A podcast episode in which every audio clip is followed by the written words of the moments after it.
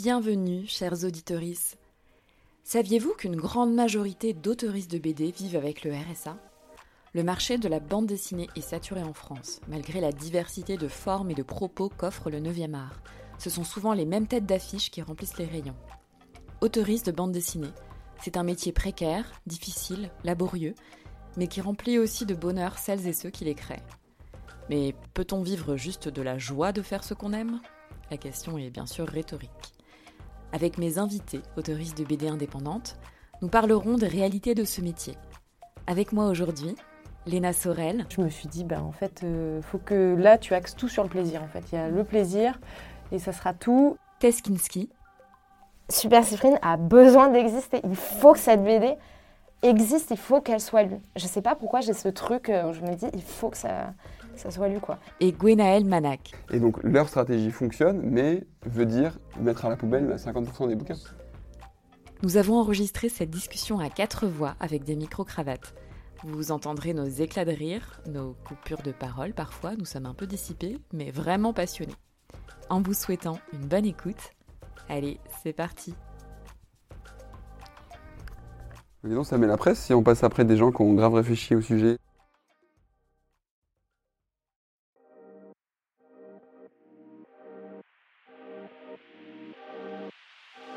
Alors là, c'est, euh, on aborde une nou- nouvelle catégorie de personnes euh, aux revenus modestes, que sont euh, les artistes-auteurs, euh, dont la plupart euh, gagnent, euh, sont en dessous du seuil de pauvreté. Nous sommes des travailleuses et des travailleurs au même titre que les autres, et c'est pourquoi nous voulons les mêmes droits. On voit comment ce travail gratuit qu'on a fait au nom de sa passion, mais pas que, c'est-à-dire c'est aussi ce que les sociologues américains appellent du hope labor, c'est-à-dire je travaille gratuitement aujourd'hui dans le Huffington Post parce que pour ma carrière c'est une bonne chose et demain j'espère euh, rentabiliser ça.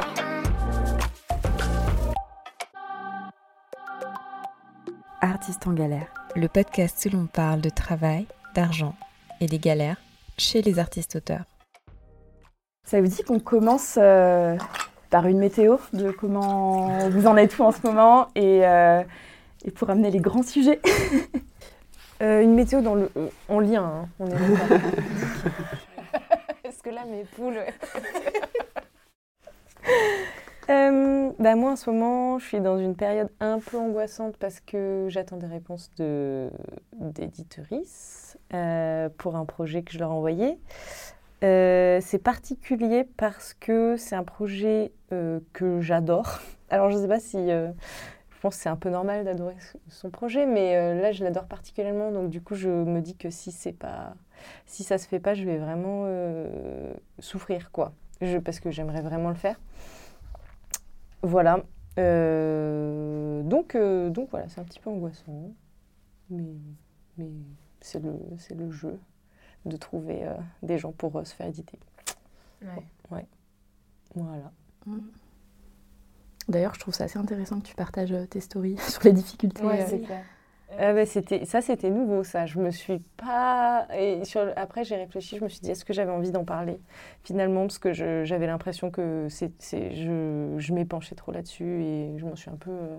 Mais bon, en fait, euh, de toute façon, il fallait que ça sorte. Donc, j'ai fait une petite BD sur ça, sur la galère que c'était. Et puis, c'était super. euh, Les gens me demandaient comment ils pouvaient m'aider. Et je leur disais, Mais juste écoutez-moi me plaindre et ça sera très bien. Enfin, Mais tu l'as bien fait, je trouve. C'était pas justement en forme de plainte. euh, C'était intéressant, quoi, tu vois.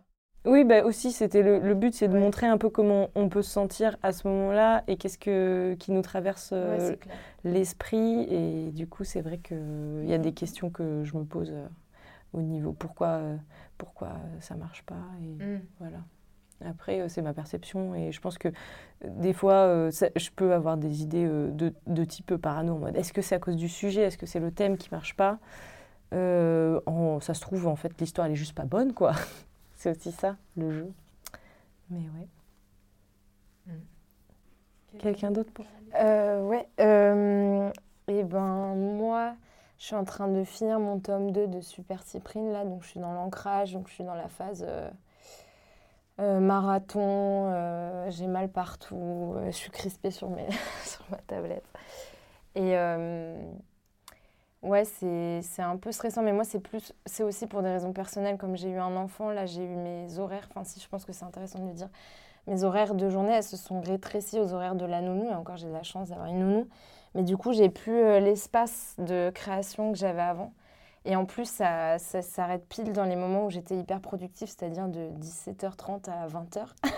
et le matin, bon, le matin, ça va, j'ai encore, mais en fin de journée, j'étais bien au taquet. Et là, ça saute, quoi, parce qu'à 17h, je dois, arrêter. Et, hum, et, ça, ça m'a un peu ébranlé parce que du coup, j'avais calculé tout mon planning à mon éditeur sur euh, la base de ce que je faisais avant. J'avais pas prévu ce truc. Et du coup, là, je suis juste en mode pression, mais c'est horrible. J'ai la pression, quoi. Je dessine en mode, euh, je bourrine. En fait, j'arrête pas de dessiner. Je, je regarde, j'ai même pas le temps de regarder mes plans. Je me dis que je le ferai après. Et en fait, après, je sais pas si j'aurai le temps. En fait, j'espère. Normalement, je me suis gardé un peu de temps pour retravailler mon dessin, mais là, je suis Là, j'ai vraiment fait mon tome 2 quand j'étais enceinte, quand j'ai eu mon enfant, et c'est... C'était trop intense, quoi. Parce qu'en fait, on fait des métiers quand même très intenses, quoi. Le niveau de concentration, le niveau... Là, moi, je trouve que c'est même physique, quoi, l'ancrage, même si c'est sur une tablette. Et... Et en fait, avec l'intensité de la vie d'à côté, c'est... Enfin, là, ça fait cocotte minute. Enfin, ce matin, là, justement, je, je me suis réveillée en mode, mais est-ce que je vais y arriver, quoi? Et en plus, donc, c'est... Je vais devoir faire une campagne de crowdfunding avec mon éditeur pour justement un peu euh, valoriser euh, ce livre, en parler, en communiquer un peu. Euh. J'aime bien quand même l'idée de ne pas être dépendant de la presse avec le crowdfunding, c'est cool de pouvoir donner vachement d'infos sur comment tu as fait la BD et tout. Donc ça, c'est un enfin, ça me botte en fait, je trouve ça malin en fait quand tu es un éditeur indépendant que tu n'as pas l'espace de com que les autres ont et pas les moyens. C'est cool de passer par là, moi j'y crois vachement.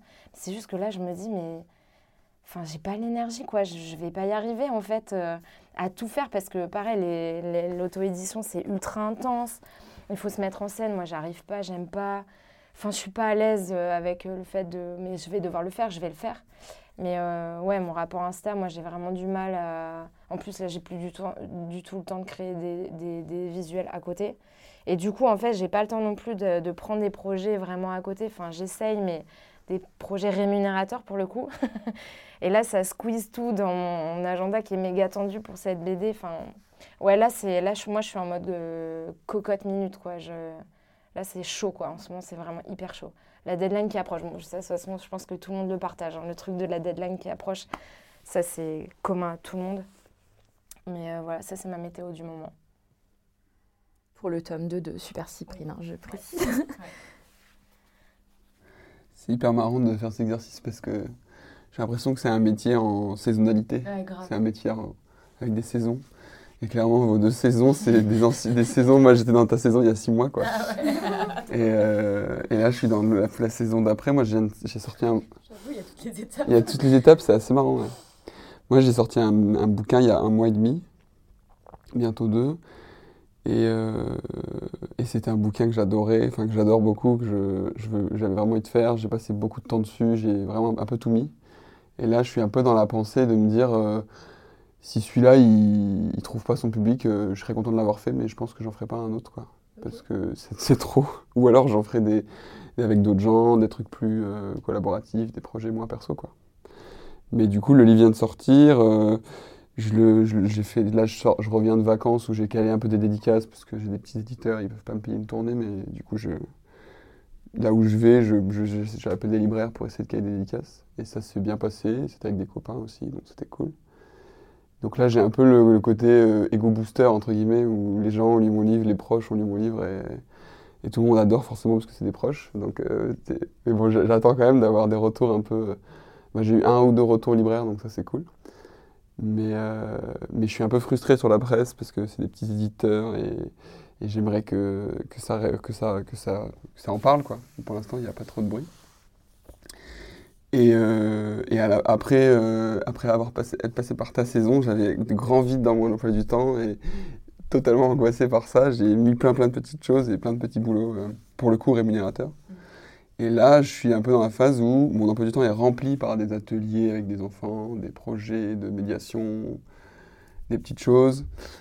plus aussi, j'ai rempli avec du, militantisme, donc voilà, voilà, mon emploi du temps est flingué alors que justement j'avais l'occasion de prendre des vacances. Ah oui, ouais. Et, euh, mais parce qu'en fait, je pense que j'avais trop. euh, voilà, je- pour de vrai, j'ai pris une semaine de vacances, mais depuis le mois de janvier, j'avais juste trop peur du vide, donc j'ai mis des choses partout. Et, euh, et là, je suis en train de me dire, mais en fait, si je, veux- je, je commence à avoir envie de dessiner et envie d'écrire, donc c'est plutôt bon signe. Mais j'ai pas le temps. parce que.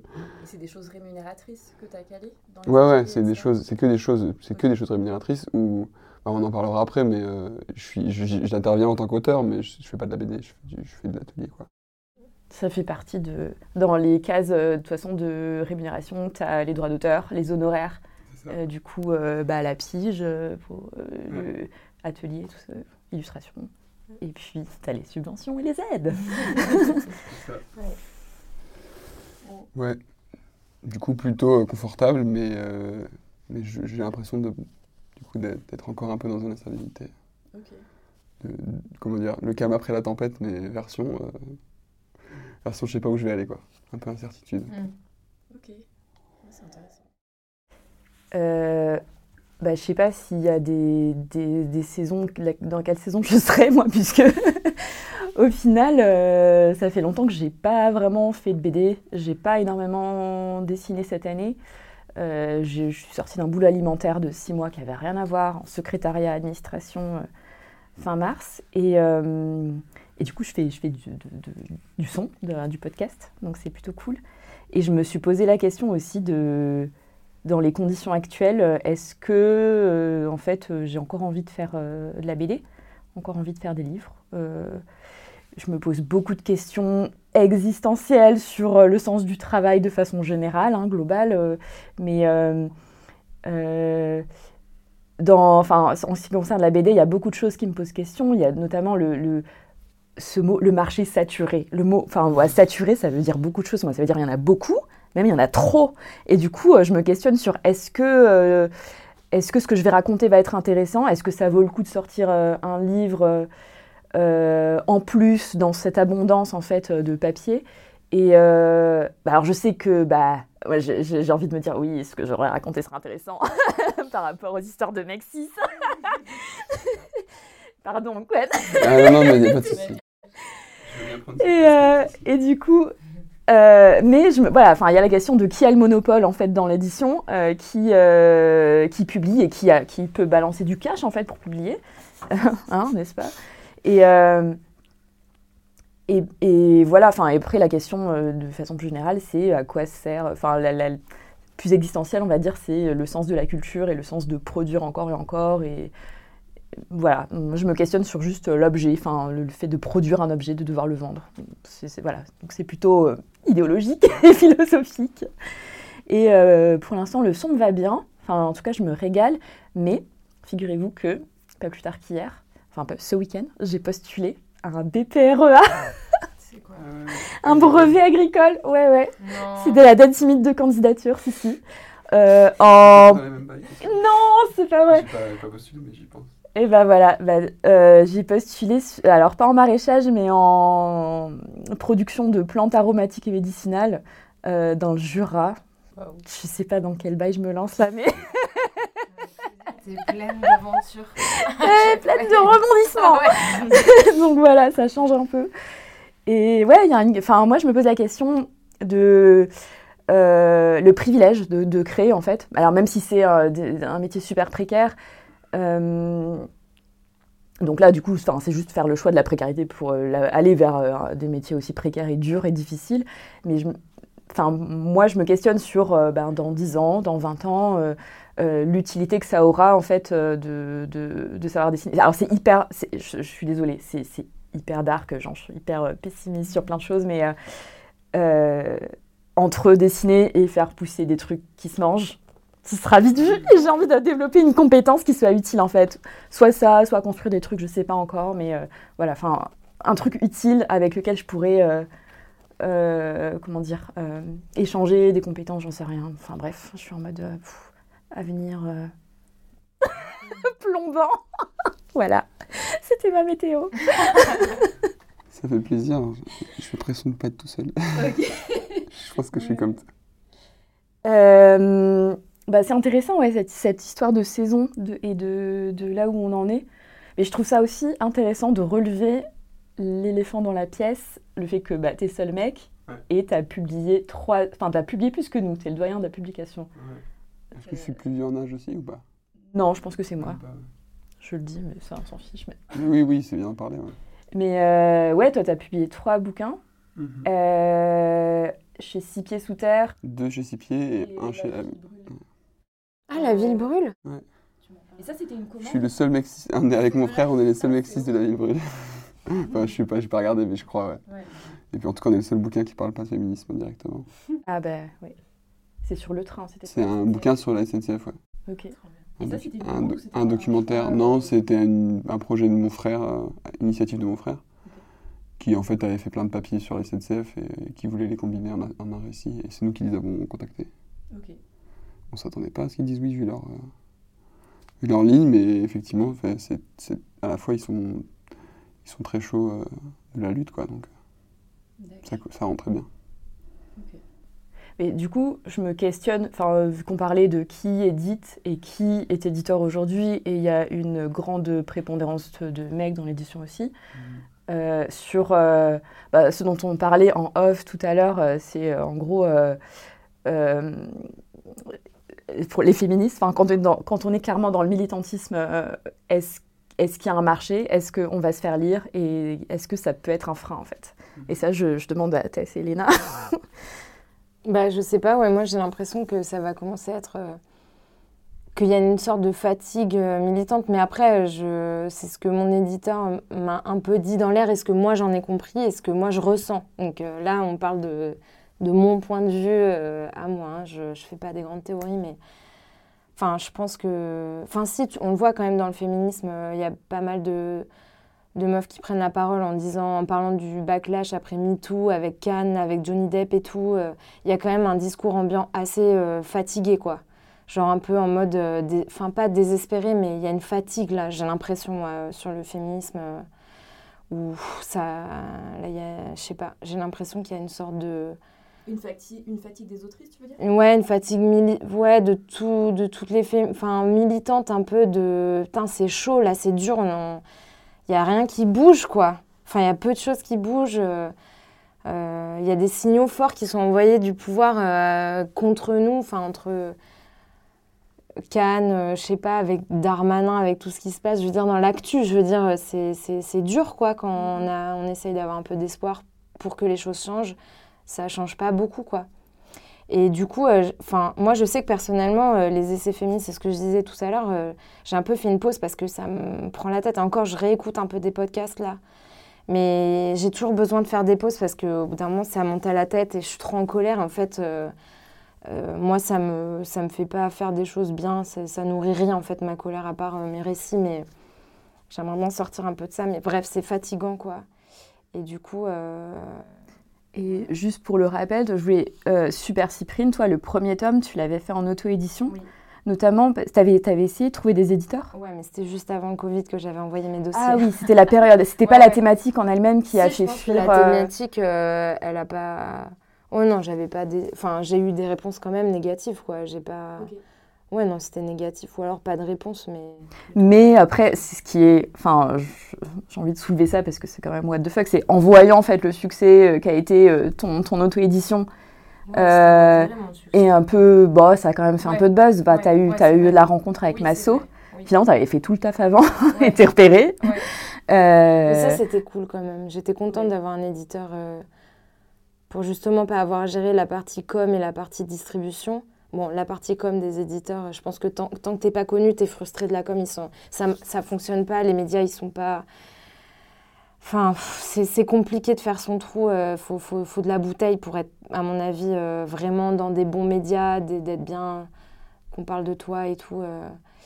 c'est pas sur les nouveaux auteurs que ça fonctionne vraiment, à part euh, si on a un prix ou des choses comme ça, quoi. Ou alors euh, des, des- Je sais pas, je pense à Clou Bagarre, ça vous parle Une travailleuse du sexe, Ouais. euh, où je me dis, bah en fait, quand il y a un truc hyper particulier dont Oui. personne ne parle, Ouais, là, voilà, ça. voilà. ouais.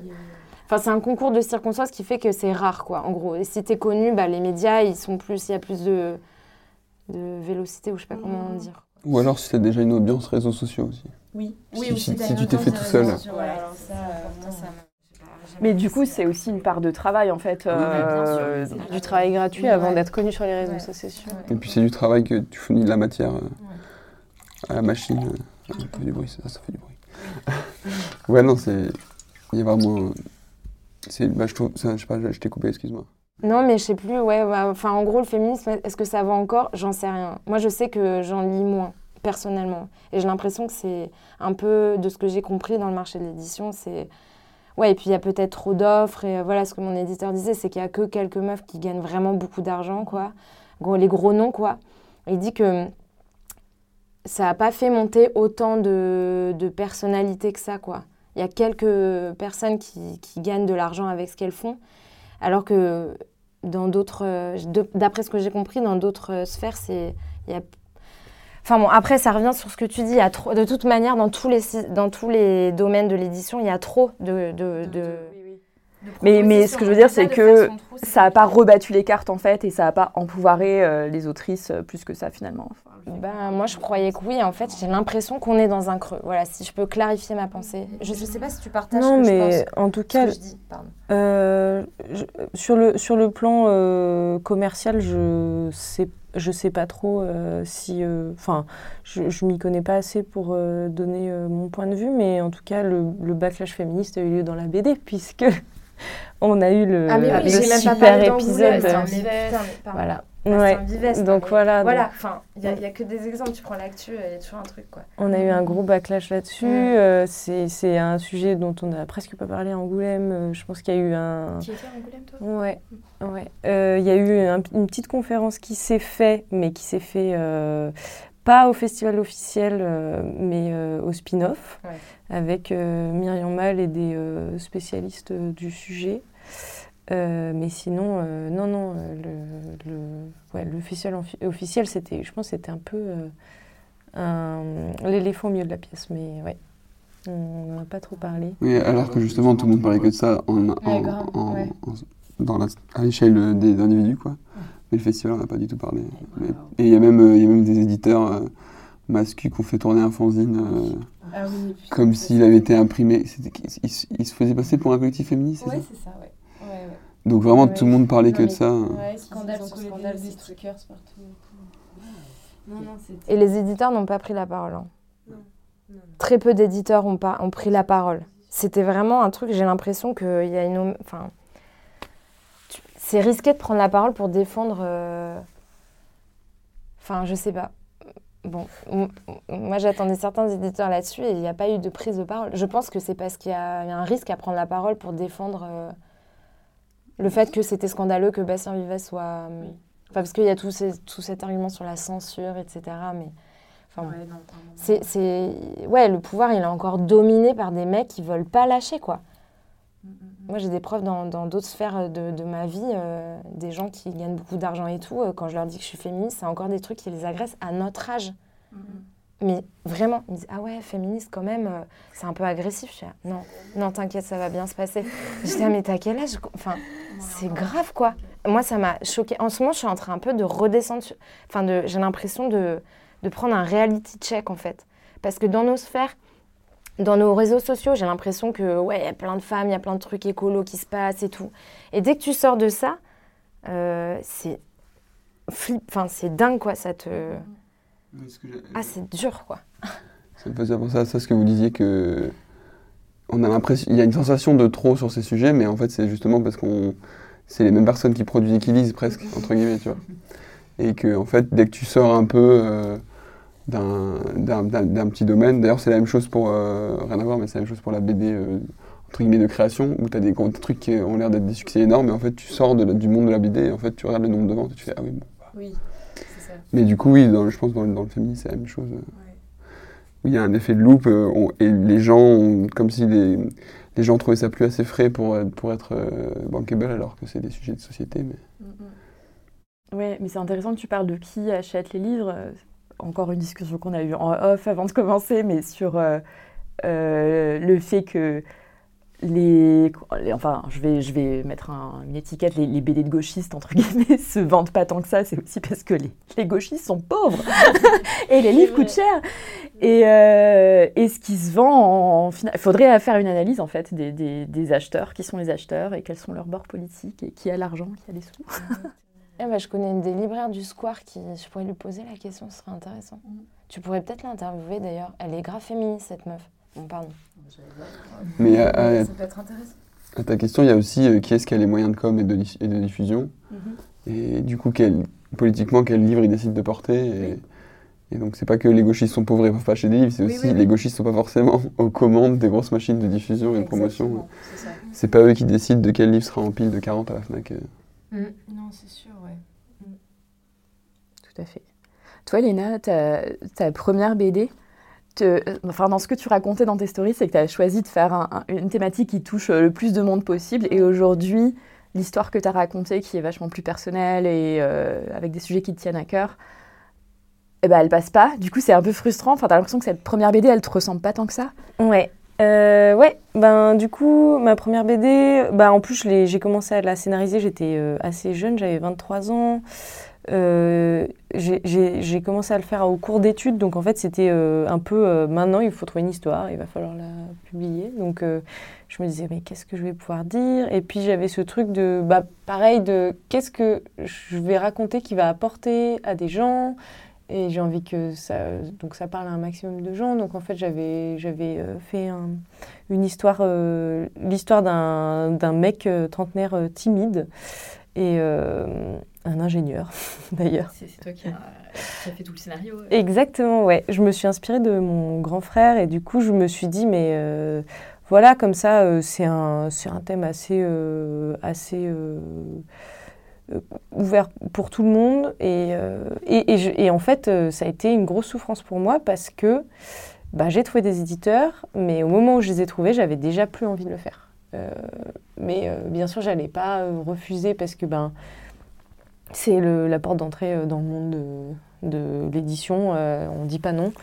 Et euh, moi, j'avais déjà plus envie, parce que je me reconnaissais plus dans l'histoire, que j'avais envie de peut-être de, passer des messages un peu plus radicaux dans mes histoires.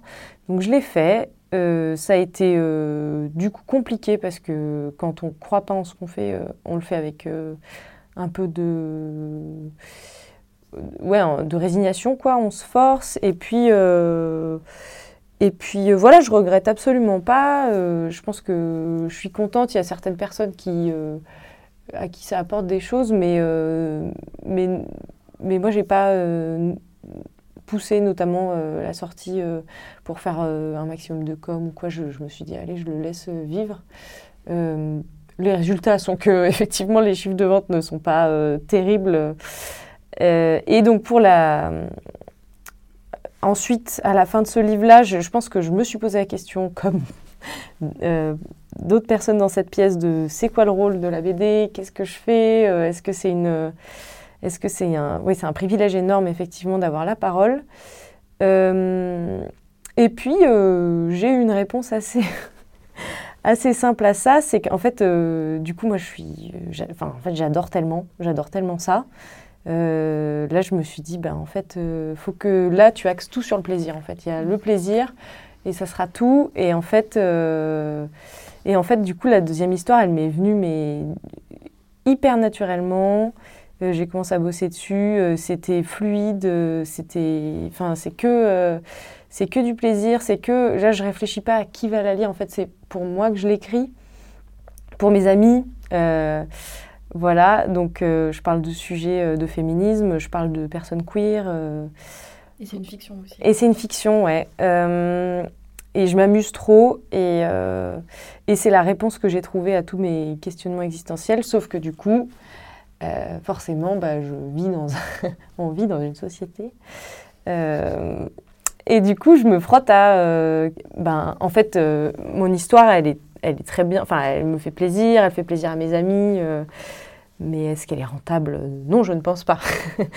Euh, voilà, on est, on est, euh, en tout cas, si ça parle au, monde queer, euh, on est un panier de crabes.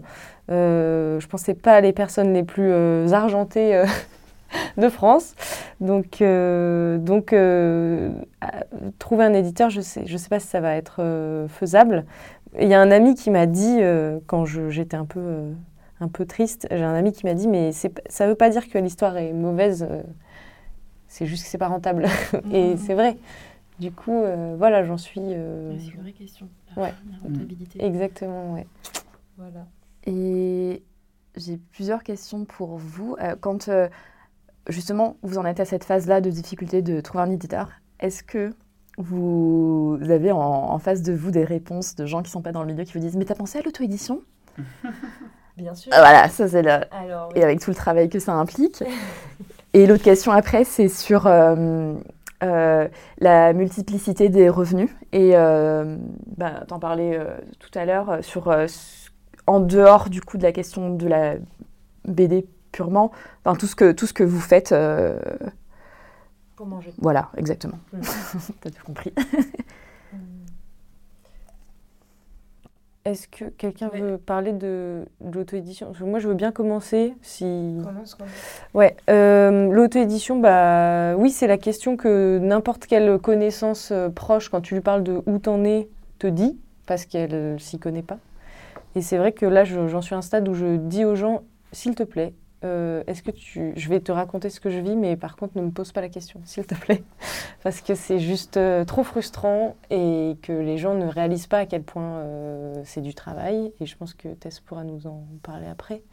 Et, surtout, les éditeurs, ils sont là pour, avoir un public, en fait. Et nous, on l'a pas nécessairement, en fait. C'est pas nos, nos potes qui vont nous acheter. Voilà, ça c'est ma... Mm. C'est ma vision des choses. Surtout qu'on. J'ai l'impression que si on fait ce métier, c'est un petit peu par vanité de, par vanité de vouloir toucher d'autres gens que nos proches. Donc euh, il y a ce truc de.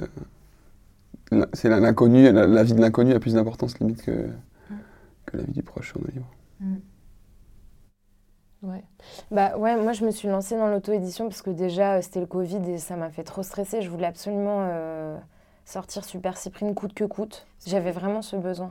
Pour revenir sur ton parcours, toi, c'était un changement de carrière aussi. Et... Ouais, j'ai changé de carrière. Et justement, je vais, je, je, je, je voulais pas faire d'auto-édition parce que moi, mon cousin, il a fait beaucoup, il fait que de l'auto-édition. Ils ont créé leur maison d'édition, ils font ça, ça marche trop bien. Il arrêtait pas de me dire. Euh, les éditeurs, c'est des vieux gars, genre euh, laisse tomber, c'est un vieux monde, on s'en fout, faut faire sans. Et moi, j'étais là, bah non, en fait, j'ai pas quitté le monde. Euh, euh, moi, j'étais chef de projet, je bossais dans le digital et tout. Euh, je veux, je voulais plus faire ça. Je veux créer en fait. Je veux faire que créer. Donc, j'aimerais quelqu'un qui m'accompagne. Et si là, je me remets à faire euh, de l'auto-édition, ça veut dire que je refais tout ce que je faisais avant. J'ai pas envie. Bon, il y a eu le Covid, donc je me suis allée. C'était pas le choix. Mais donc, j'avais des compétences quand même de. J'avais pas peur en fait. J'avais peur de la masse de boulot et à juste titre. Mais je, je savais faire en fait. Après, j'ai été accompagnée par mon cousin qui a eu beaucoup de succès, donc il m'a énormément aidé dans comment tu crées ta page, comment tu communiques et tout. Et après, j'ai été en mode. Euh, j'ai pas eu peur de d'harceler toutes les techniques de com en fait. Euh, j'ai pas eu peur en fait d'être relou en fait. C'est ce qui marche, de marteler en fait. Et ça, ça demande. Euh, c'est un deuxième travail. Ouais, ouais, c'est un, autre travail carrément. Et c'est énorme comme énergie et de temps et émotionnel, franchement. C'est franchement la création, c'est un tel kiff. Enfin, moi, je, je voulais reparler du plaisir et je pense que c'est un truc aussi dont j'ai envie de parler, c'est de la joie de créer, de comment j'ai eu l'idée de Super Cyprine et comment, quand par exemple on me dit pourquoi tu l'as fait dans un cabaret, bah, juste parce que ça me fait kiffer. Et c'est des réponses qui sont un peu bizarres pour les gens, mais Enfin, c'est quand même une joie de créer et c'est un privilège, mais parce que c'est un kiff en fait. Et j'adore, moi j'adore créer quand je suis toute seule dans, dans ma chambre et c'est vraiment un énorme plaisir. Et tout ça, c'est dès que tu sors en fait de ça, c'est encore plus violent quoi. Et ouais, c'est clair que c'est deux choses complètement différentes. Et il faut, vraiment mettre son ego à part et là, faut. Et donc, c'est pour ça que là, je vais devoir le refaire et il va falloir que j'ai énormément d'énergie. Je redoute un peu. À la fois, c'est hyper enthousiasmant parce que c'est cool. Les gens, ils soutiennent, ils sont bienveillants quand même par rapport à, ce que j'ai pu vivre pour le tome 1. Après, en édition, c'est dur d'avoir de, la presse qui répond pas ou, qui, ou d'être en attente. Ou... Là, on a les rênes quand même de ce qu'on fait. Enfin, il y a une sensation d'avoir... C'est une impression de contrôle. Et il y a quand même... Si ça marche, il y a quand même une récompense. Quoi. Les gens, ils achètent, c'est assez... Euh, tu dois préparer tous les goodies. Ouais, par contre, c'est. Ouais, ouais, ouais. Bah ouais, tu. donnent les gros packs. euh, Ouais, il y 70 en a qui.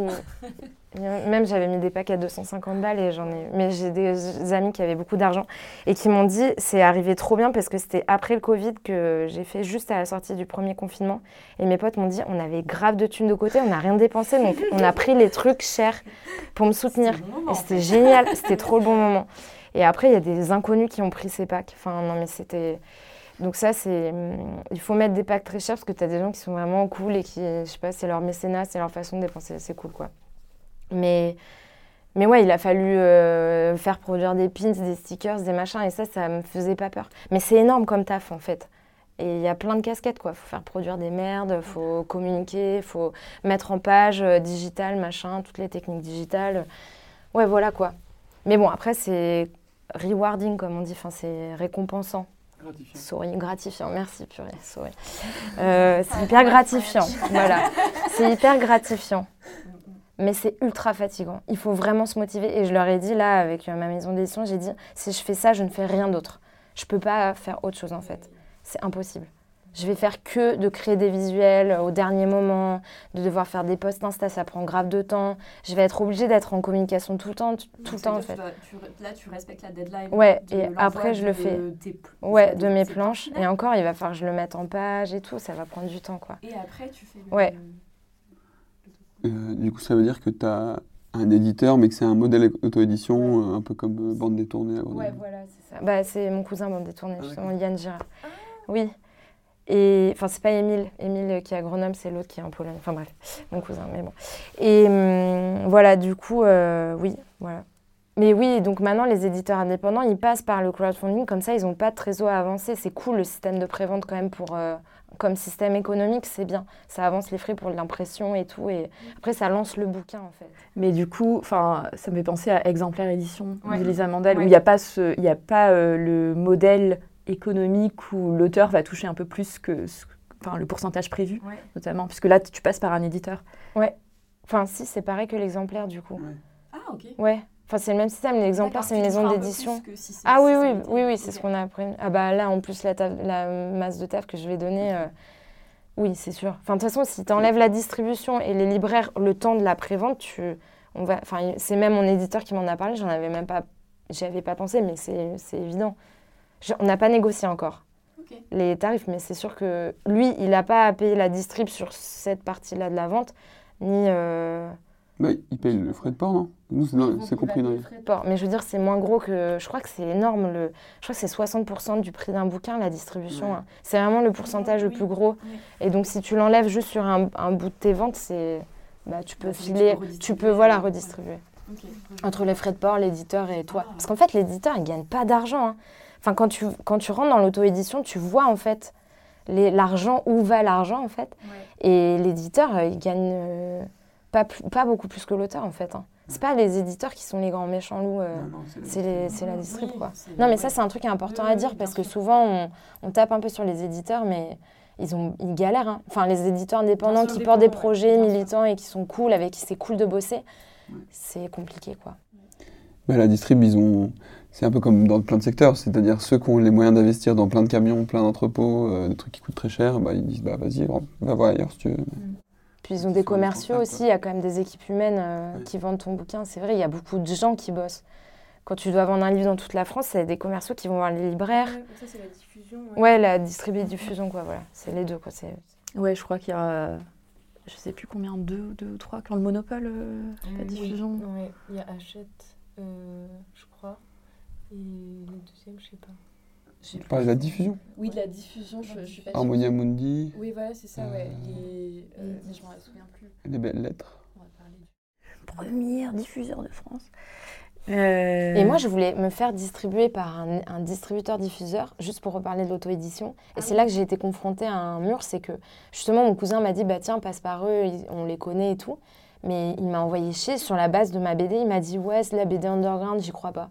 Genre, je pense que c'est parce que c'était un peu féministe et que le mec, c'était vraiment un gars à l'ancienne et ça l'a pas, il a pas kiffé, quoi. C'est un petit diffuseur euh, grenoblois Ouais, non, pas grenoblois. Mais je veux pas dire le nom, mais je te dirai en off. Et là, je- et là, pour la première fois au téléphone, je me suis dit, là, je suis une- là il me prend pas au sérieux parce que je suis une meuf. Là, mon cousin, il a pu faire passer ses BD, moi non. Je, je sais, c'était la première fois, je suis pas parano sur ces trucs-là. Et là, je sens que là, c'est parce que mon projet, il est féministe et que je suis une meuf. Ça passe pas, quoi. Et là, je me suis dit, il faut que je trouve un éditeur. Je vais pas, je suis allée porter mon livre à toutes les librairies de Grenoble euh, quand j'étais en auto-édition pour la vendre et tout. Et ça, c'était bien, ça, a bien marché.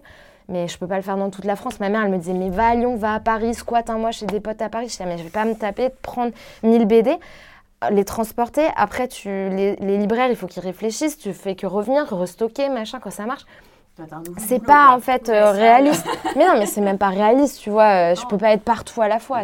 Et puis ça pour, euh, ça pour 500 bouquins, même pas. Ouais, voilà, tu vois. Après, tu gagnes un peu plus d'argent, mais bon, bref, c'est. Ouais, j'étais trop contente d'être éditée pour ça, quoi. C'était cool parce que ça a été ça en énormément moins, distribué. Quand j'ai vu Super Cyprien à la Fnac, j'étais waouh, ça, ça fait un truc, quoi. C'est trop bien. Et du coup, ton premier, il, a été, il, a été, il est passé chez un éditeur, c'est ça?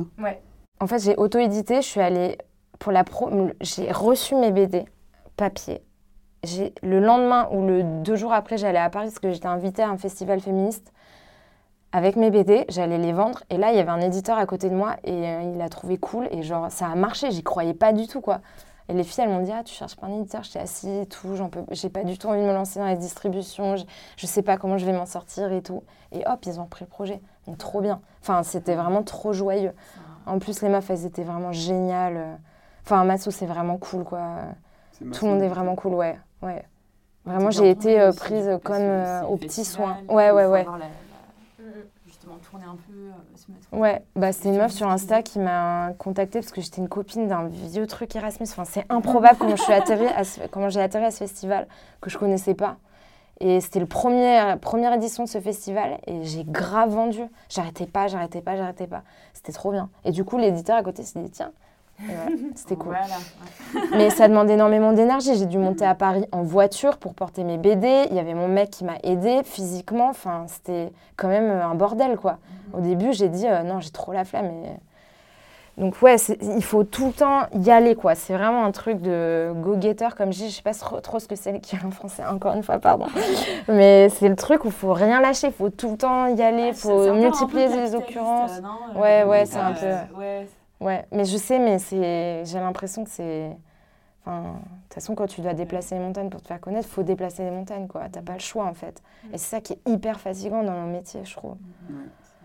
Et heureusement, moi, je croyais à mon projet. Et je crois que c'est ce qui me, ce qui me porte, c'est que je crois, même en dehors de mon ego, je le dissocie et je, je me dis vraiment sincèrement, Super Cyprine a besoin d'exister. Il faut que cette BD existe, il faut qu'elle soit lue. Je sais pas pourquoi j'ai ce truc euh, où je me dis, il faut que ça, ça soit lu, quoi. Et, ça, c'est le nerf de la guerre, le truc Ouais. de, de l'espèce d'élan euh, pour te défendre. euh. Bah, je parlais de vanité tout à l'heure, je pense que c'est un mélange de plein de choses. Il y a à la fois, tu- effectivement, il n'y a pas que de l'ego, mais je pense que c'est ça qui fait la différence entre. Bah, notamment, c'est plus facile peut-être quand tu es un marxiste, mais ce truc de bah non, mais en fait, ma parole est légitime à tel endroit. euh, euh, mon bouquin, il a, il, a, il a sa fonction à un endroit, il sert à quelque chose, ou en tout cas, il a besoin d'exister. Mm. Et, euh, et, euh, et je pense que c'est ça la, la plus grosse différence entre, bah, peu même, tu vois, mis à part la qualité du bouquin, euh, je connais même un gars, dont je- que je ne citerai pas non plus, mais qui n'a pas changé de projet depuis ses 15 ans, qui a fait la même école que moi, et qui n'a pas changé non plus de style de dessin depuis ses 15 ans, et qui fait des trucs, bon, quand même, tout le monde est un peu d'accord pour dire que c'est même un peu fascinant, parce que c'est presque un nanar en BD, tu vois, c'est... Il y a plein de trucs ratés, mais du coup, c'est tu le regardes et tu es en train de kiffer parce que c'est complètement ouf. Et il s'auto-édite depuis toujours et il est, je sais pas, il a un super pouvoir, de la confiance en lui. Il fait des, il va vendre dans les Carrefour Market et tout. Il fait des conférences, des, des, des- des- des fêtes pour la sortie du livre et tout. Et, euh, et il continue à faire son truc, tu vois. Et euh, oui, donc c'est ce truc-là. Enfin, j'ai l'impression que ça, c'est vraiment au centre de notre métier. Et et il y a des moments où tu es fatigué, où tu déprimes, Ouais, où c'est juste tu- et il faut quand même, euh, Ouais. il faut quand même se mettre en mouvement. euh, C'est le, le fuel, quoi, la machine. mais- Toi, on t'a déjà fait la remarque euh, où tu as été édité assez rapidement pour tes premiers projets? Euh, Enfin, la remarque de l'auto-édition, euh, il faut que tu ailles Ouais, dans l'auto-édition. Ah, Moi, j'ai cherché un, éditeur pendant un an avec mon projet. Mon premier bouquin, j'avais fait euh, un truc classique, dossier, 15 pages de, 15 pages de découpage et tout. euh. C'était celui à six pieds sous terre. Ouais. euh, s'appelle La cendre et La l'autre oignon. ouais. Et euh, donc, moi, je, dis- je dissocie les bouquins que j'ai fait pour moi, que j'ai écrits, que des bouquins que j'ai fait avec d'autres gens. euh. Ok. où j'étais pas au scénario. Mais du coup, euh, mon premier bouquin, euh, j'ai- envoyé des dossiers à, à 30 éditeurs. Et comme j'avais pas de réponse et que j'avais du chômage pendant deux ans et que j'étais un peu dans ce truc de en fait ce livre je- il doit exister, et ben j'ai fait tout. du chômage Ouais, parce que j'avais- J'étais pion pendant deux ans, donc j'ai eu deux ans de chômage et donc après j'ai fait deux ans de BD. Et euh, Merci Pôle emploi. non, bah non, pas merci, euh, c'était mon argent. J'avais- cotisé. Mais, euh, mais merci là, sur. Enfin, c'est bien que ça existe, ouais, effectivement. Le mieux, ce serait que ça. Le mieux, ce serait qu'il y ait un, un système à part entière, mais bon. Bien sûr. En tout cas, du coup, j'ai, comme j'avais du temps devant moi et que j'avais envie de le faire et que je me suis dit, en fait, c'était la première fois que je faisais un projet d'auteur. Et pareil, tu vois, quand je réfléchis, je me dis, mais quelle vanité de. J'avais jamais fait de BD euh, au long cours, j'avais jamais, fait deux, trois petits fanzines comme ça et j'étais plutôt illustrateur et peintre et je me suis dit, bah, je vais faire une BD et si c'est pas celle-là, ce sera, j'en ferai pas, tu vois. Et donc, j'ai. C'était sur ce projet-là où je me suis dit, là, j'ai un- j'ai un truc auquel je crois suffisamment, j'ai envie de le faire à fond. Et du coup, quand j'ai pas eu de réponse, enfin, il y a eu que deux, trois éditeurs un peu euh, que, je, que je trouvais assez cool qui m'avaient fait une réponse de oui, mais non. Enfin, c'est-à-dire, c'est intéressant, mais en fait, non. Et puis des réponses circonstanciées, tu vois que les gens ont lu et tout, donc ça, ça motive bien. Et euh, d'ailleurs, finalement, après, eux m'ont pas répondu, mais du coup, euh, pendant un an, du coup, j'ai fait le découpage de la BD de A à Z, c'est-à-dire j'ai vraiment tout, tout dé- déployé, le récit, euh, parce que j'avais une histoire un peu bizarre, euh, un, peu, euh, un peu mystérieuse. Enfin, tout est autour du métaphore et tout est implicite. Enfin, il y a un truc. Euh. Donc c'était assez difficile d'expliquer mon projet, donc je suis allé au bout du découpage. Et après, là, j'ai réenvoyé aux 40 personnes, et, et juste, il y avait ceux qui m'avaient pas répondu. J'avais, un tas d'éditeurs à qui m'avaient jamais répondu. Et là, j'ai fait des mails très gentils à ceux qui m'avaient déjà répondu, et ceux qui m'avaient pas répondu, j'ai fait un mail automatique. Et personne n'a répondu, sauf dans le mail automatique, une personne qui avait lu mon livre sans me le dire, euh, et qui m'a dit Ah, bah, peut-être ça m'intéresse, viens, on discute. Enfin, c'était vraiment le. C'était la dernière, la dernière chance, quoi. C'était le truc. Et. Et c'était pieds sous Et ouais. Et, et eux, ils ont vraiment ce truc de. Enfin, moi, j'ai la sensation qu'ils ont vraiment envie de. de.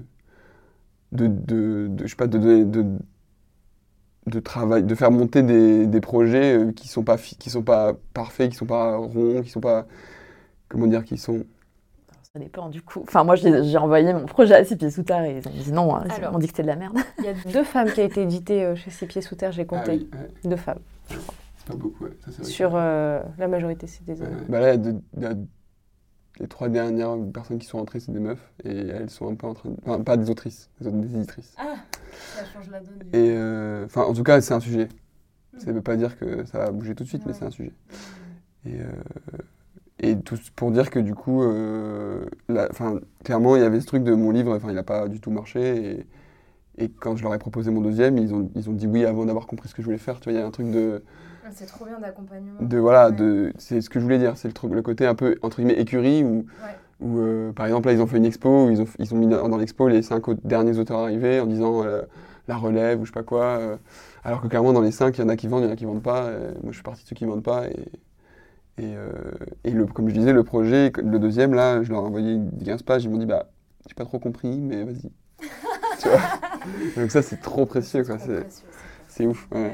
Et en plus, du coup, ils ont un espèce de modèle où, bon, ils ont, ils ont un peu des, des assises grâce à Fab Caro, mais, euh, mais ils ont envie de continuer à peu, à peu imprimer pour des raisons écolo de- et de gâchis de livres, parce qu'on pourra parler de ça, mais c'est absolument euh, catastrophique le- la mise au pilon euh, dans l'édition.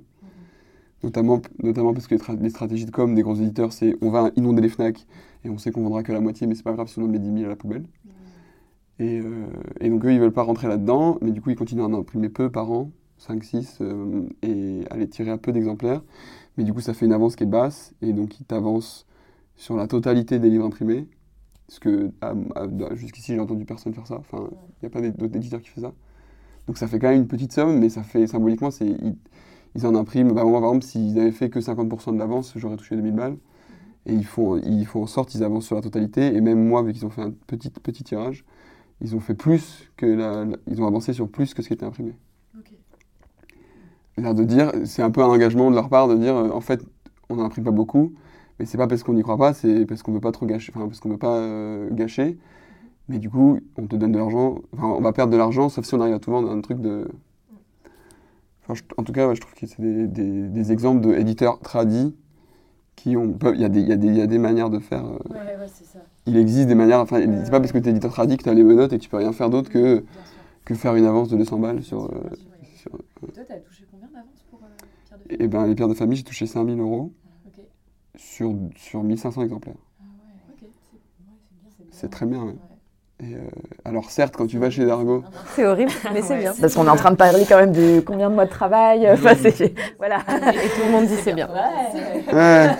Mais du coup, voilà, tu- en face, tu as les gros éditeurs où tu as un 15 000, 20 000 euros d'avance. Euh, donc, tu peux travailler sur ton livre, sauf qu'il y a 20 000 exemplaires qui sont imprimés et que tout le monde est, au, enfin, tout le monde est au- enfin, dans, dans- dans le système. C'est effectivement les locomotives vont vendre 20 000, comme tu disais, les locomotives, c'est les livres qui vendent le mieux. Mais les autres, euh, va en avoir 5 000 si ça marche, 10 000 si ça marche bien, et tout le reste, ça part à la poubelle. quoi. C'est monstrueux. Et sauf que la stratégie, c'est voilà, on est dit dans le FNAC, on fait des piles de 40. Et à Grenoble, là, je faisais une dédicace chez un, un libraire mainstream. Euh, D'ailleurs, c'est un autre sujet aussi, je m'étais posé la question chez qui je vais. Allez, je vais chez, je vais chez mainstream. Et, euh, et justement, elle me disait texto, comme ça, sans forcément voir que c'était un problème. Elle me disait, euh, bah moi, en fait, j'ai des, piles comme ça qui arrivent et des piles comme ça. Je dois vendre des livres. Bon, je gagne de l'argent si je vends des livres. Et ben, j'ai pas le temps de tout lire. Je lis, je, lis je lis ceux qui arrivent en pile de 1. Et le mien, elle l'a lu parce que je suis venu dédicacer, quoi. Mais le mien, il est arrivé en pile de 3. Et, euh, et en fait, du coup, mécaniquement, elle va plus vendre celui qui est en pile de 40 juste parce qu'elle l'a lu et qu'elle peut en parler aux gens. Et donc, si quelqu'un est intéressé par deux livres, bah, elle pourra dire des trucs sur celui qu'elle a lu. Enfin, tu vois, c'est un truc. euh, Et donc, leur stratégie fonctionne, mais veut dire mettre à la poubelle bah, 50% des bouquins. Et c'est monstrueux. Et donc, il y a ce truc de. En fait, l'avance. euh, voilà, tu vas toucher 6% de ton, de ton livre sur euh, 20 000 exemplaires, donc tu vas, tu vas pouvoir avoir une avance de temps.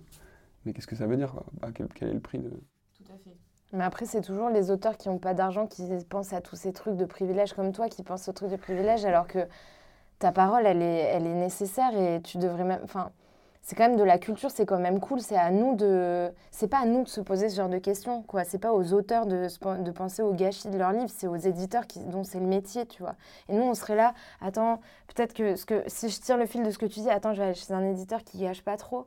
Alors que Enfin, nous, on a notre parole, elle a besoin d'être sortie. En plus, je pense que si on parle d'éco-anxiété et tout ça, les récits, c'est ce qui, c'est ce qui. On est quand même des animaux euh, narratifs et tout ça. Moi, j'y crois à fond. C'est pour ça que je pense que quand tu parlais d'utilité, enfin moi, alors c'est le seul truc où je peut-être euh, que je, je- peut-être c'est pas réaliste ou rationnel ou quoi que ce soit, mais j'y crois vachement moi au- à l'utilité du récit pour changer le monde et tout. Et je pense que c'est important en fait que les voix les moins, euh, en plus nos voix qui sont pas assez entendues, que nous au moins on produise quoi, que nous au moins on donne nos récits, enfin. Et Je suis d'accord, mais Ouais. moi, ma question, c'est plus, c'était plus dans quelles conditions, en fait? Oui, mais après les conditions sont merdiques. je suis Voilà. euh, et euh, Oui. en fait, c'est plus un burn-out de, de conditions de merde et de conditions précaires. que- Il y a aussi la, la, la, la question de l'utile. Enfin, bah, ça, c'est un autre niveau, mais moi, c'est vraiment questionnant. Et oui, je suis d'accord, en fait, euh, je vois pas assez de BD, moi, de meufs racisées euh, sur le marché, clairement. Euh, Il y a plein de trucs, j'ai envie de parler de sujets décoloniaux, etc. Mais en fait. euh, je le fais au- au- à quel coût en fait Au coût de, de, de, de burn-out, au coût de, de, vivre dans des mauvaises conditions, de, de... et du coup c'est plus ça que je questionne en fait. Parce que j'avais peur que tu, que, tu, que tu mettes ça au même niveau de manière euh, générale, tu vois, enfin que tu trouves que c'est... Oui, je te rejoins dans l'utilité des récits. Ouais. Moi, c'est c'est Ok. quelque chose, euh, c'est clair, ça va être important pour, euh, euh, comment dire, comme effet de, de masse, en- entre Ouais. guillemets, pour changer les consciences, oui, ça je, je suis complètement d'accord. Même s'il y a un tri euh, dans les lecteurs et le lectorat, et donc c'est un peu, enfin, comment dire, enfin, c'est quoi l'expression quand tu prêches auprès de personnes Ah oui, déjà euh, convaincues, ouais, j'ai l'impression que ça fait ça, enfin, bon, ça c'est Ouais, une autre question.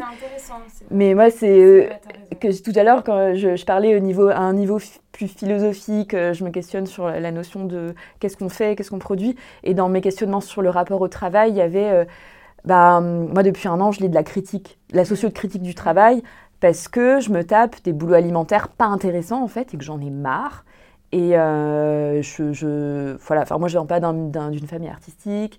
Euh, oui, je suis précaire depuis des années. J'ai vécu au RSA longtemps. Enfin, et, euh, et c'est plus une question de pourquoi est-ce que euh, ce dans quoi euh, je pense avoir une meilleure utilité, je ne parle même pas de talent parce que c'est questionnable, mais une meilleure utilité et puis des compétences, euh, j'arrive pas à gagner ma vie avec.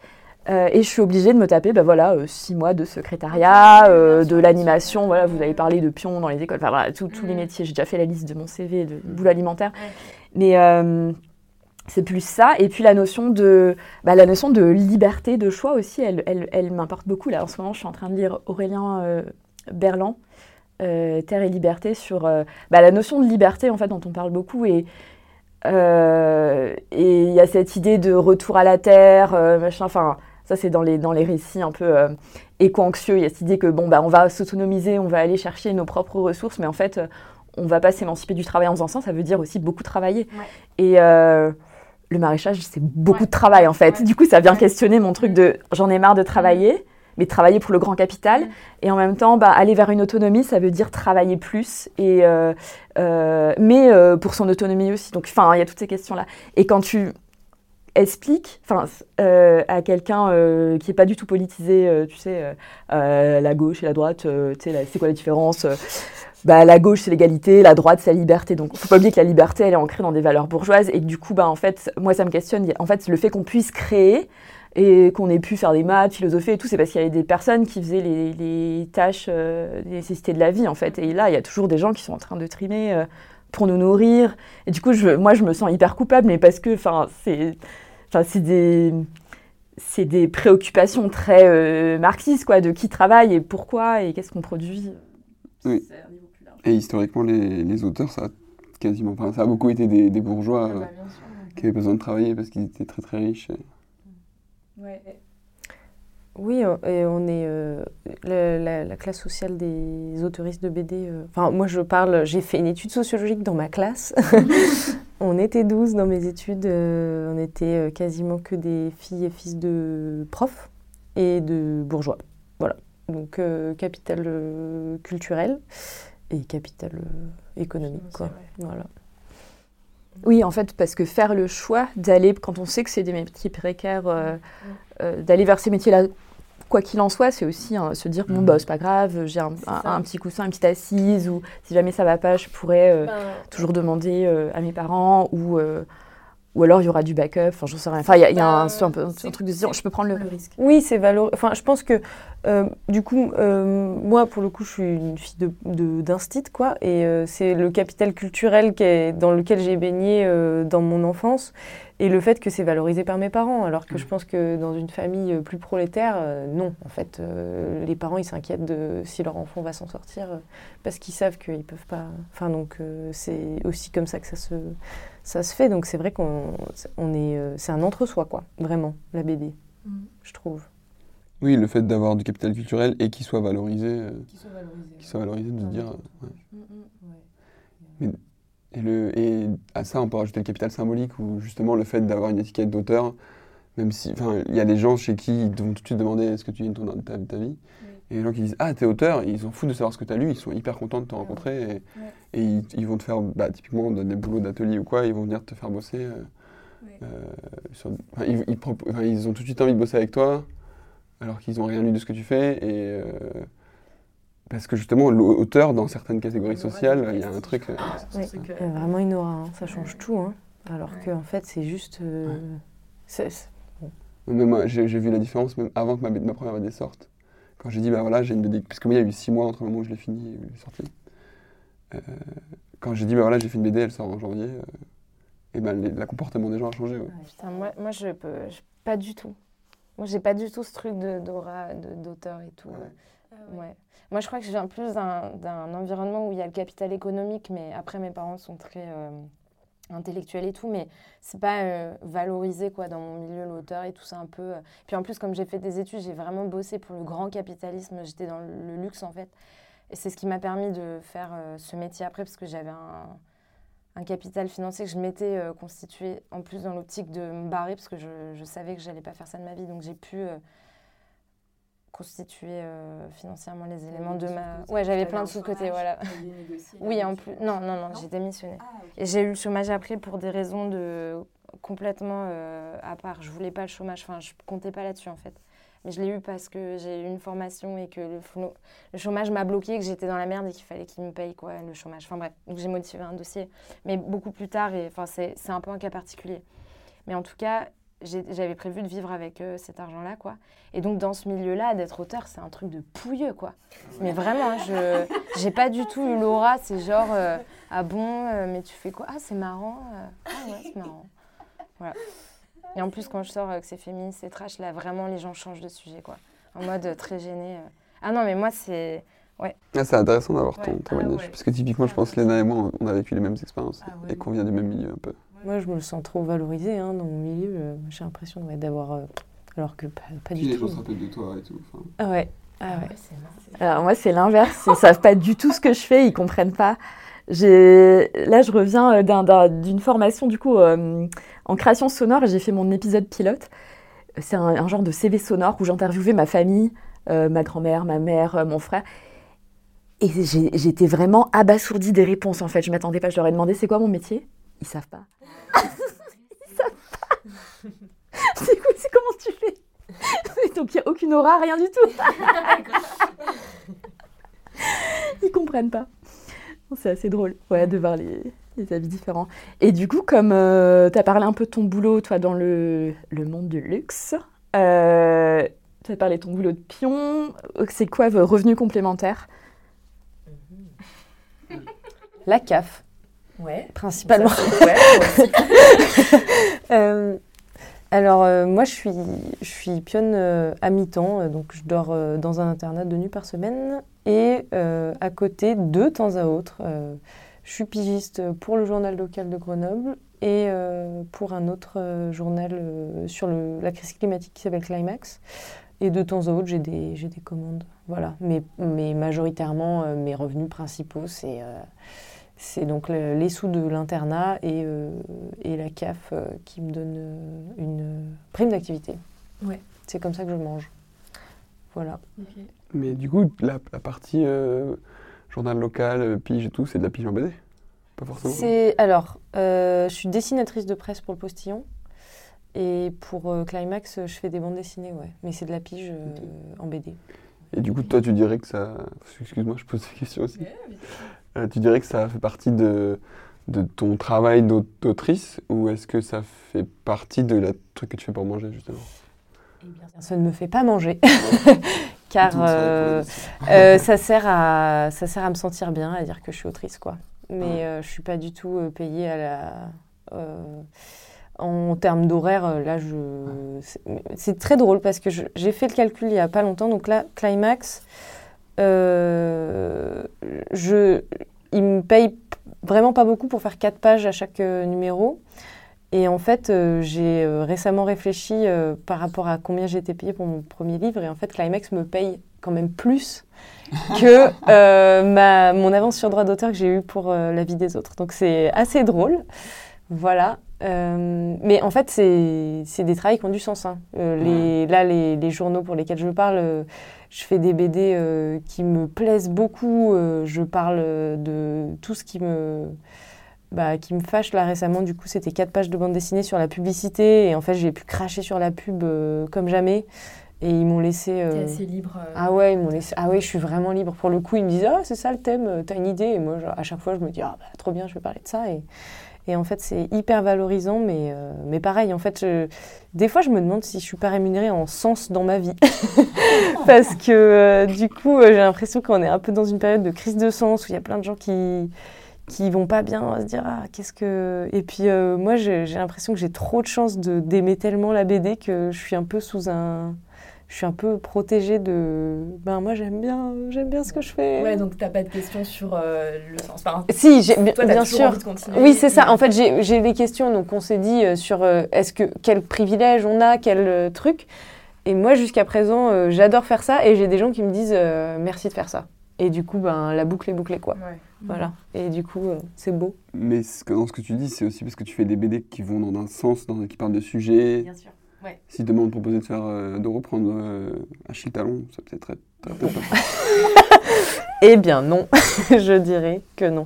Non, non, c'est une voix, des- euh, c'est une façon de s'exprimer qui, euh, peut, qui peut s'apparenter à du militantisme parce que du coup, euh, en fait, comme disait Tess, l'imaginaire euh, des gens, il est fait d'histoire. Et d'ailleurs, si on parle de patriarcat, je pense que on a tous subi le Oui. patriarcat via les histoires, les femmes représentées dans les, dans les fictions, enfin les trucs horribles. Et nous, on a la chance de pouvoir peut-être... contrebalancer Contrebalancer dans, les, dans les récits. Mais du coup, ça revient à la question de. Ben, euh, tout à l'heure, on parlait euh, du fait de, que nos histoires avaient du sens. Enfin, ça avait du sens de publier des récits différents. Euh, euh, tu parles de récits féministes queer, moi, de, de, de récits de meufs racisées, décoloniales. Et, mais c'est pas ce qu'on voit en priorité en fait. Effectivement, si on se dit bon bah j'abandonne parce que c'est trop dur et parce que je suis déjà précaire, on a une, un, un espèce de lissage de qui a le monopole du récit.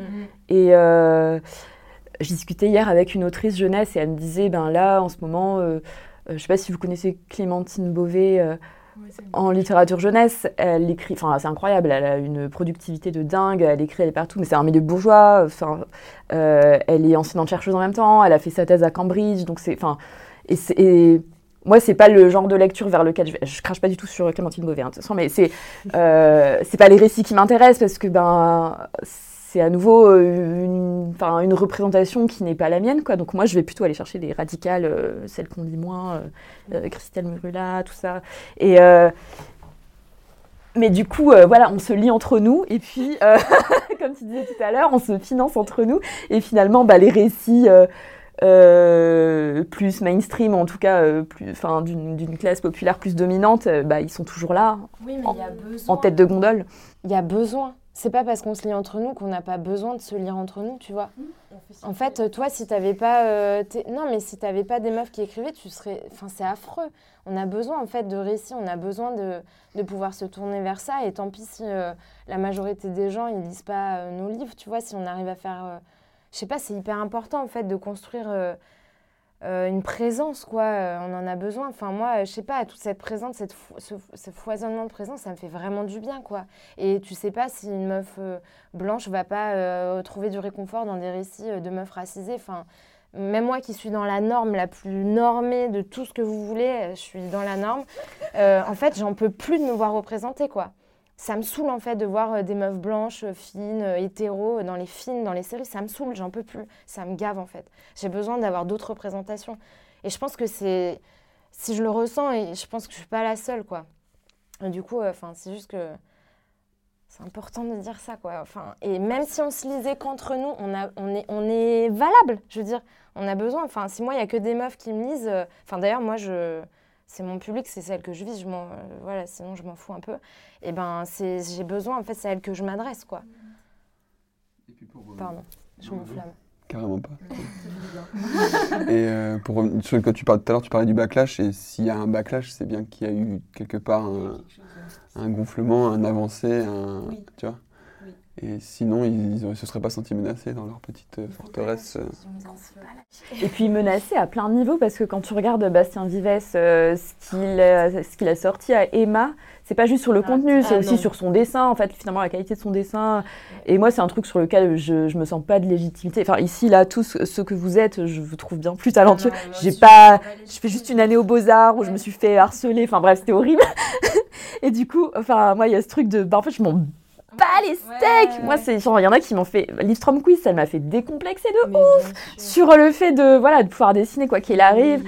Et là, t'as un, putain de Bastien Vives qui te sort, oh non, mais ça, c'est pas du bon dessin. euh. Mais Voilà. c'est- d'autant plus, c'est- comment dire, la forme fait partie du message, quoi. Oui. C'est-à-dire que bah, moi, je m'en sers quand je fais des ateliers BD, les Storm Quiz et tout, je leur dis, regardez, en fait, on, ça- vous croyez qu'elle dessine mal, mais en fait, elle écrit très très bien en bande dessinée. C'est-à-dire, elle met très bien en scène son propos. Ouais, euh. Et, euh, et le dessin est pas académique, mais en fait, on s'en tape. Enfin, moi, je viens vraiment d'un truc euh, où euh, je me suis d'abord tout de suite identifié au bon élève qui a des bonnes notes en dessin et qui dessine bien et machin. Et après, je me suis retrouvé à la fin. moi, j'ai fait un bac à appliqué. Après, j'ai fait une licence en illustration à, Li- à Liège, en Belgique.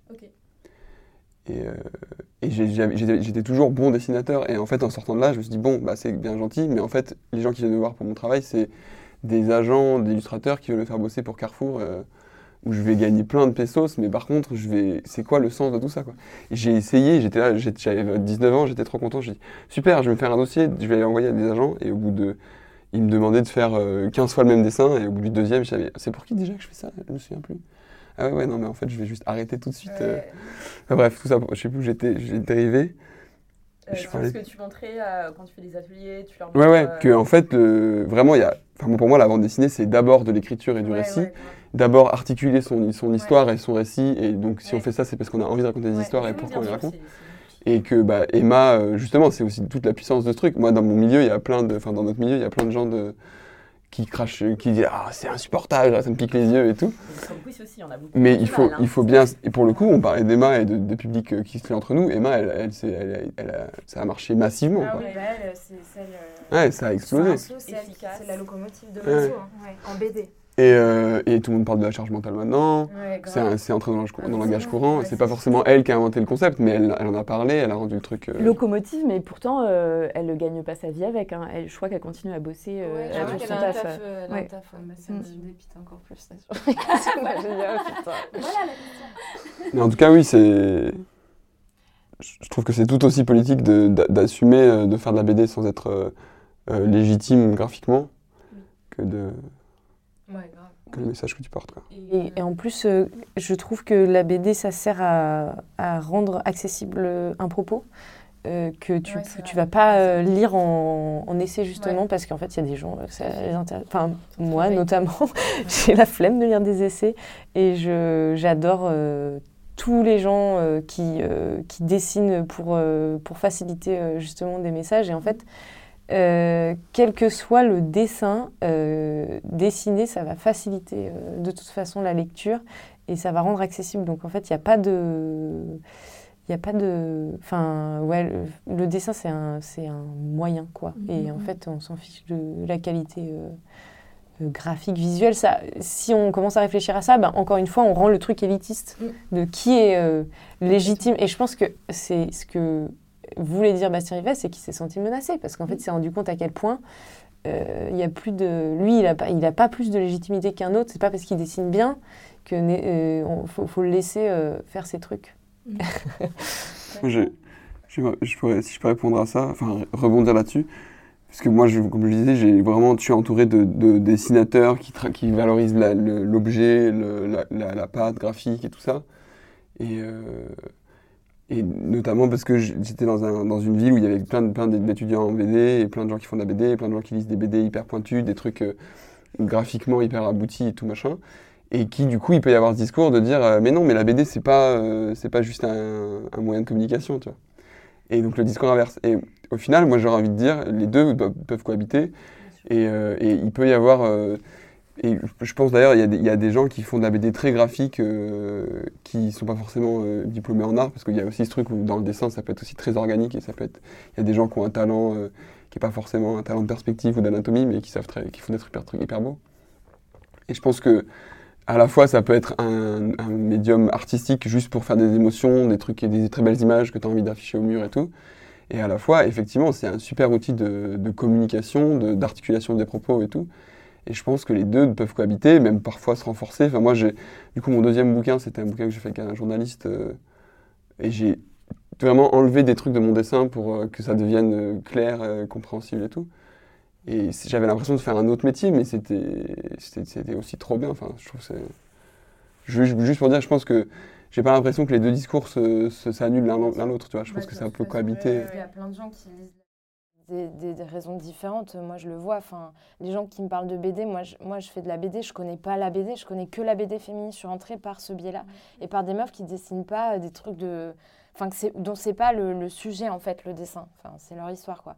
Et voilà, on a tous euh, nos façons d'entrer dans la BD qui sont hyper différentes. D'ailleurs, je trouve par rapport à peut-être d'autres médias, je sais pas, faudrait voir, mais et aussi, euh, je trouve que c'est un terrain de liberté génial, de, liberté artistique et créative. Moi, c'est pour ça que je suis rentrée là-dedans, quoi. C'est génial, quoi. Tu peux jou- jouer sur ta narration, sur la façon d'écrire, sur le dessin. Il y a vachement de, de, de, enfin, de moyens de, t'exprimer, d'être créatif et tout. C'est vraiment un champ libre. Et, en plus, tu n'as pas besoin de moyens financiers euh, avant, quoi. C'est pas comme Enfin, moi, avant, je voulais, je voulais faire des films et tout. Voilà, tu peux commencer avec peu de moyens. T'as pas besoin de caméra, t'as pas besoin de gens. C'est trop bien, quoi. Puis rien que là, dans cette pièce, je pense qu'on a tous des styles très, très différents. C'est varié. Euh, ça fait presque une heure. Je vous propose de, de, clore. Alors, je clôt toujours avec deux questions un peu rituelles. Euh, la première, c'est est-ce que vous avez une anecdote de galère dans votre taf? Ça, c'est toujours important euh, à partager. Et la dernière, c'est, euh, elle est un peu plus utopique, c'est s'il y avait un salaire à vie, à quoi vous occuperiez votre temps? Oui, moi je peux parler d'une galère où je me suis, j'ai dit oui à un truc qui était vachement bien payé, euh, que je savais pas faire et franchement c'était horrible et le résultat était horrible. Mais j'ai quand même été rappelée après, mais après j'étais enceinte et tout, j'ai pas payé. C'était un Draw My Life, trop dur. Après, c'était génial, j'ai trop aimé interviewer. Tu sais, c'est tu dessines en animant une vie, euh, quelqu'un te raconte sa vie, tu dois la dessiner et c'est une animation, quoi. Ah et moi, j'ai pas du tout le syndrome de l'imposteur, c'est vraiment un problème. et j'ai dit oui. et après, j'étais là, oh putain, le résultat est, horrible. Et bon, tant pis, voilà. C'est bon, une petite galère, pas grave, quoi. Ouais, ouais, mais bon, franchement, c'est abusé. J'étais vraiment pas fière de moi. Je, je m'en fous un peu de mon dessin, mais là, c'était bon après voilà j'ai pas une grande carrière moi j'ai commencé il y a pas très longtemps. Je sais pas si c'est une galère mais j'ai une anecdote euh, de bah, j'étais en train d'essayer de défendre mon premier livre et donc vraiment un peu ce truc de seul au monde à, envoyer des dossiers euh, à, attendre des réponses et tout machin. Et j'envoie un mail à un éditeur et 20 minutes plus tard je reçois un coup de fil le mec est là Ouais, euh, je voulais dire, euh, c'est super, euh, j'ai adoré. alors oui, voilà, moi pour les contrats, je fonctionne avec tant de pourcentage. J'avais, ouais, c'est vraiment, j'étais shorté de nulle part. Et il m'appelle comme ça et il me dit ouais alors pour la couve, je te préviens, c'est moi qui m'en charge. Les dessinateurs font des très mauvaises couves. Il commence à me parler vraiment du concret du truc, tu vois. Et moi j'avais envoyé le mail, je dit mais c'est quoi, c'est qui Ok, trop bien, vas-y, c'est bon, je, vais à Hollywood, c'est parti. et, et à la, donc il, il m'enchaîne comme ça en disant ouais c'est trop super, on va faire ci, on va faire ça et tout. Puis après, il me dit euh, euh, Alors, du coup, oui, euh, par contre, j'ai une réunion avec mes financeurs dans une semaine. Je te rappelle après, mais ça va le faire. Ça va être super. et il m'a jamais rappelé. Et trois mois plus, un mois plus tard, je, lui, je, lui, envoie un mail genre Et au fait, Nanani Et il me dit Il me fait un truc en cinq mots, genre Ah oui, en fait, non. Oh my god Et vraiment, le en fait, je sais pas, je sais pas s'il avait pris des produits ou quoi, mais le gars était il voulait. En fait, je pense que c'était le truc de. Je pense que ça lui faisait du kiff de sentir qu'il pouvait donner du, des espoirs aux gens, tu vois. Et donc il m'a appelé et vraiment le gars, il était en mode on va. Demain, j'appelle France Inter et c'est parti, tu vois. Ah, l'excès de pouvoir. L'excès de pouvoir. Et bon, en plus, ce mec a une très mauvaise répute dans le milieu. Euh... Je, vous donnerai euh, ah nom, prénom, adresse en off si vous voulez.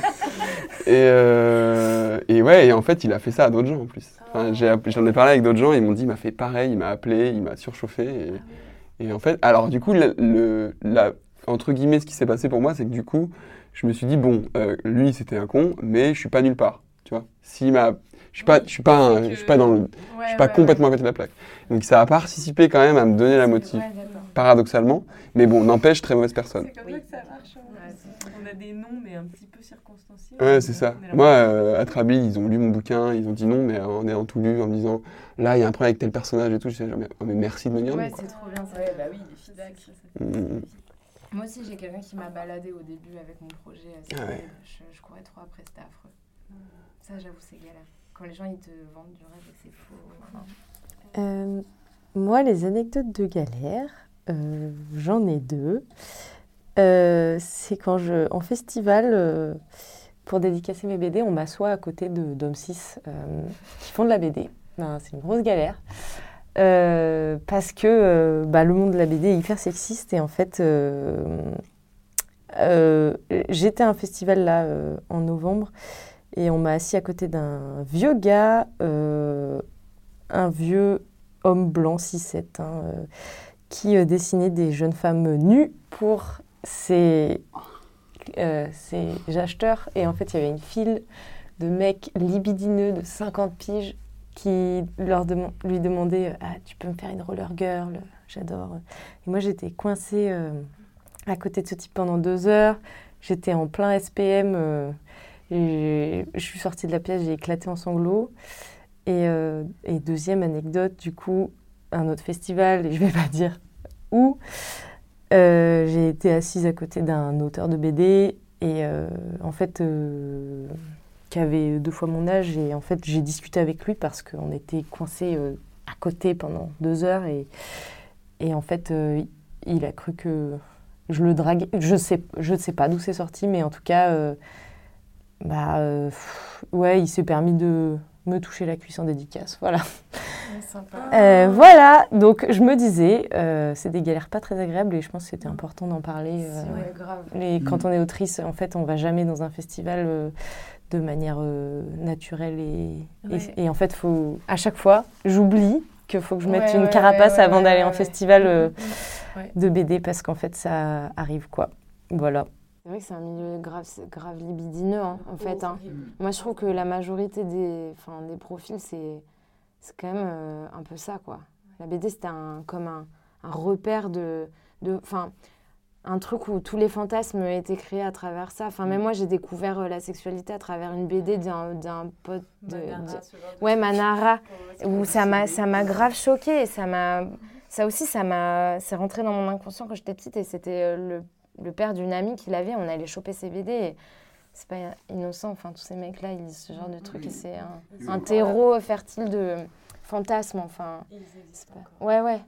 Bah après c'est intéressant il faudrait qu'on crée ce genre de littérature nous en tant que femmes quoi ou queer ou enfin Moi, ça, il y a des trucs, il y a des alternatives qui commencent à apparaître, mais même dans les BD pour enfants, pour ados, enfin, moi, j'ai une des raisons pour lesquelles j'ai longtemps cru que je ferais jamais de BD, c'est parce que mes, mes références c'était l'Enfeuse de Troyes et ces machins-là, et en termes de, part, de distribution des rôles et, et de représentation des genres et de et juste de juste de nom quoi en fait.